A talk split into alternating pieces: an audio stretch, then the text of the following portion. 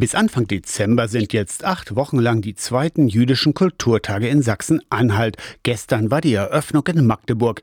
Aschersleben widmet sich schon seit Anfang des Monats dem jüdischen Leben in der Stadt. Seit einigen Wochen in Halle, in Aschersleben, in vielen Städten. Es gibt ca. 140 oder 150 verschiedene Events im Programm. Max Priwrotzki, der Vorsitzende des Landesverbandes der jüdischen Gemeinden.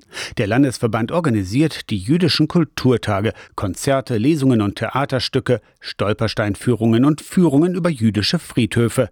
Das Programm ist voller Vielfalt und gibt Einblicke in jüdische Geschichte, Kultur Religion. Von A bis Z, von Aschersleben bis Zürbich. In jedem der 14 Landkreise oder der kreisfreien Städte ist etwas los. Ein Signal, dass jüdisches Leben auch in Sachsen-Anhalt zum Alltag dazugehört, trotz oder vielleicht gerade wegen der Hamas-Terrorangriffe auf Israel vom vergangenen Wochenende.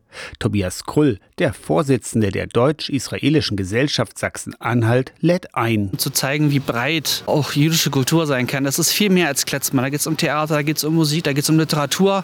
Und auch das ist eine gute Möglichkeit, jüdisches Leben kennenzulernen kennenzulernen und die Vielfalt des jüdischen Lebens, weit ab von allen Stereotypen. Bei den jüdischen Kulturtagen in Sachsen-Anhalt bis zum 7. Dezember. Aus der Kirchenredaktion Torsten Kessler, Radio SAW.